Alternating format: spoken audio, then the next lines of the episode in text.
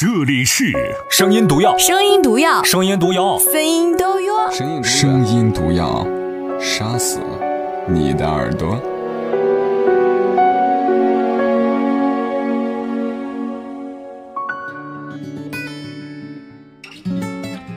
晚上好，各位亲爱的陌生人，我是马老师。对，今天不调皮了，今天有点累，而且心情有点落寞。嗯，不知道，总觉得很多事情进展的不是很顺利，想做很多很多的事儿，但是在推进的过程当中，总有这样或者那样的一些，你懂啊？万事开头难，这是我经常骗自己的一句话。后来发现，对，万事开头难，中间也难，最后也他妈难。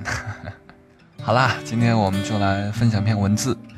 这篇文字的作者叫做摆渡人啊，就是那个谣传的那个百度啊，不是搜索引擎，是微信公众号“声音礼物”一位 ID 叫做在野屏风的朋友推送的。你们这些网名啊，起的怎么这么艺术呢？接下来我们用十分钟左右的时间来分享这篇文字，叫做“对不起，我没那么感动”。刚看了一个视频，大概可以说是搞笑视频吧。因为里面的人大部分都在笑，视频的主角是个四五岁、胖嘟嘟的小男孩，拿一根钢管冲城管喊着：“别动我奶奶！”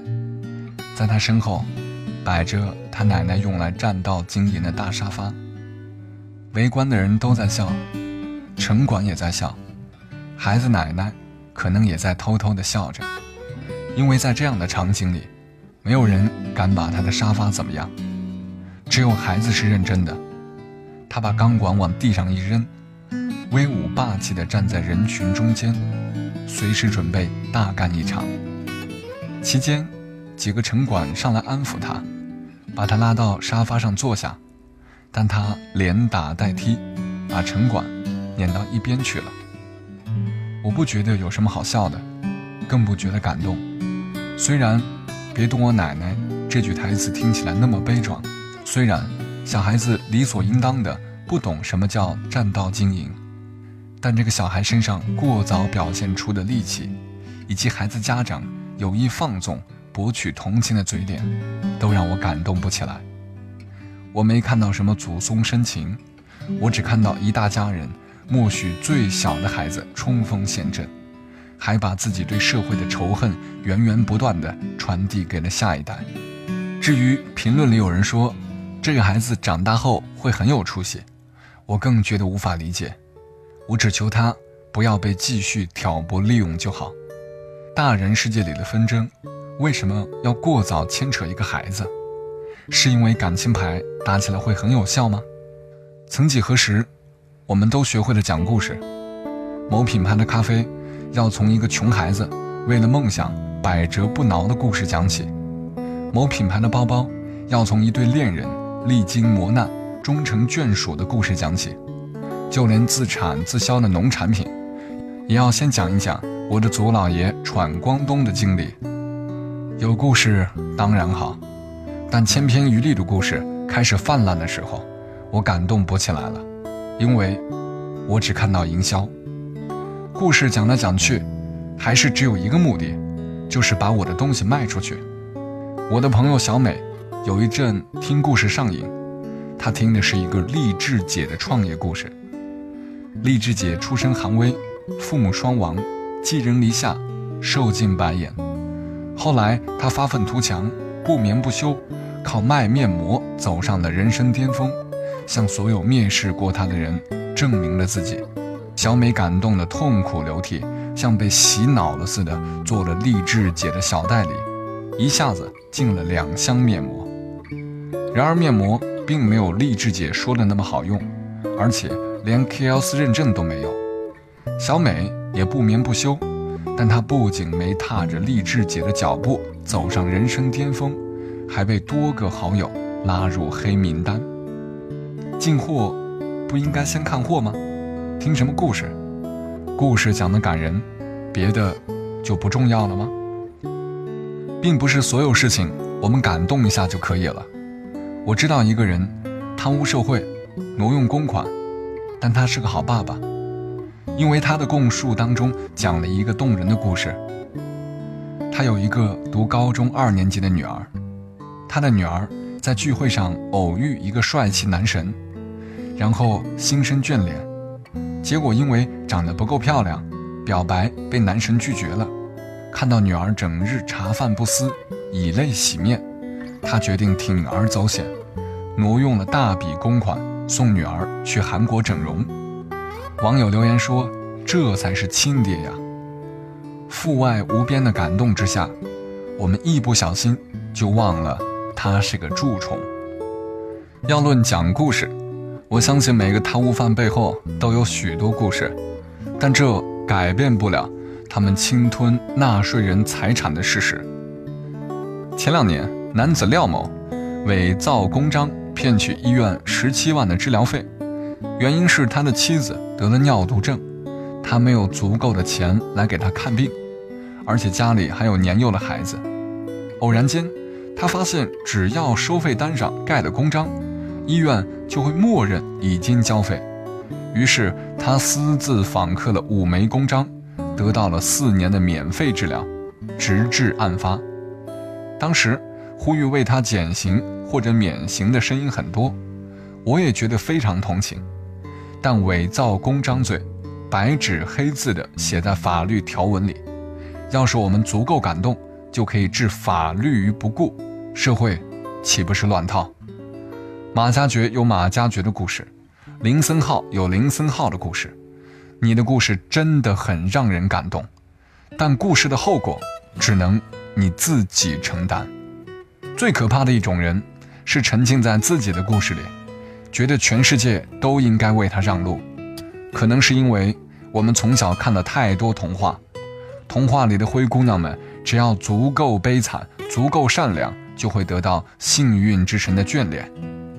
我经常看到一个参赛歌手，唱的未必怎样动听，却很擅长讲故事，从七个月早产讲到粉末性骨折，讲到自己声泪俱下。听的导师痛哭流涕。听完这么感人的故事，你好意思让我不过关吗？他们的逻辑就是这样：既然我感动了你，你就应该为我的故事买单。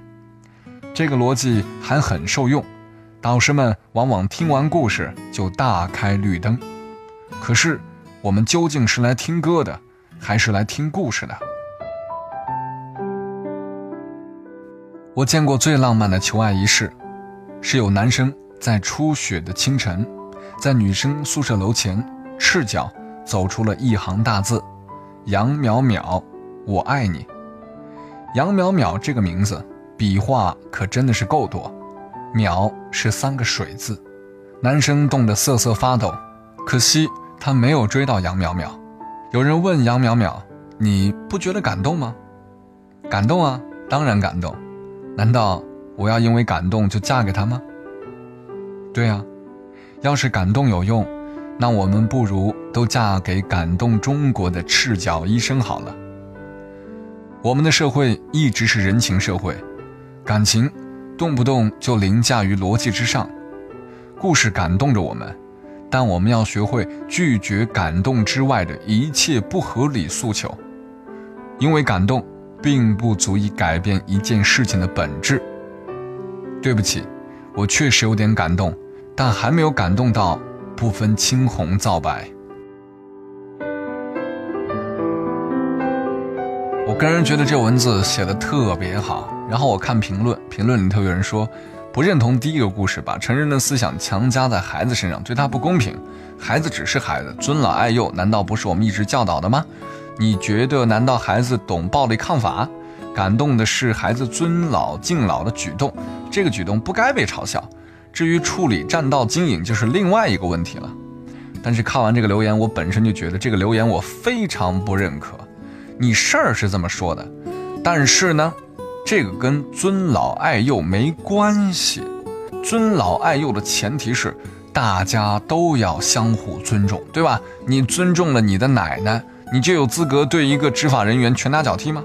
虽然是个孩子，我们觉得可爱，可是这个时候，家长如果不束缚孩子的举动，让孩子觉得啊，我打城管或者我打警察是应该的，那请问，在他幼小的心灵当中会埋下一颗怎样的种子呢？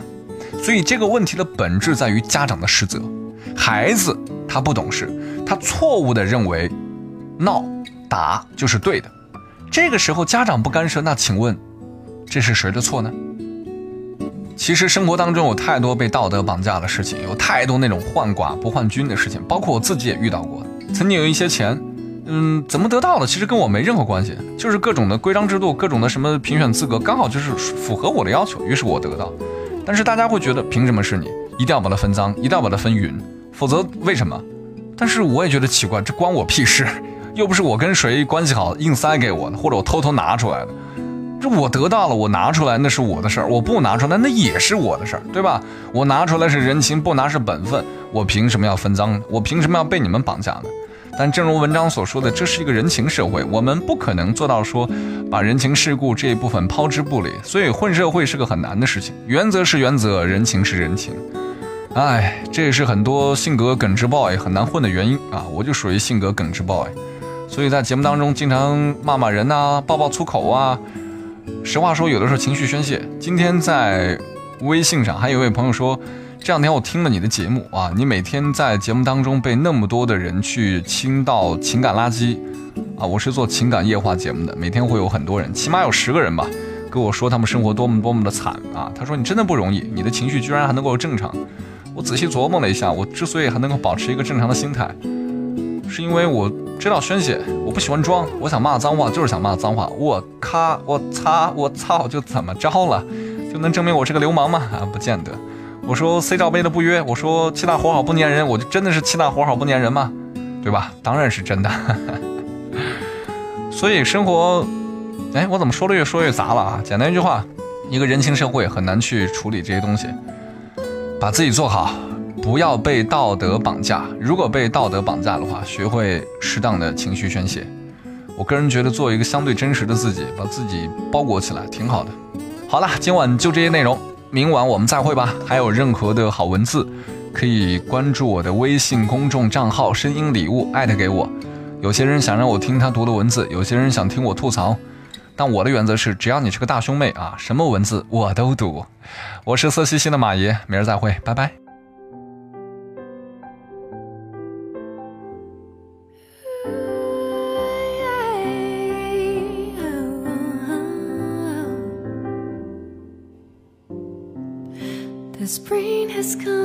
Took something from me.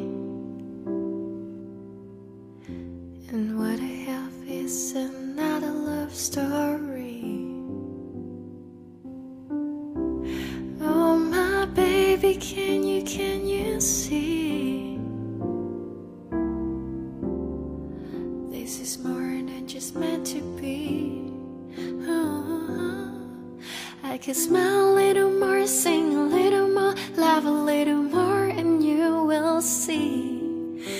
Can do a little better than we used to be. We should cry a little more, should have shared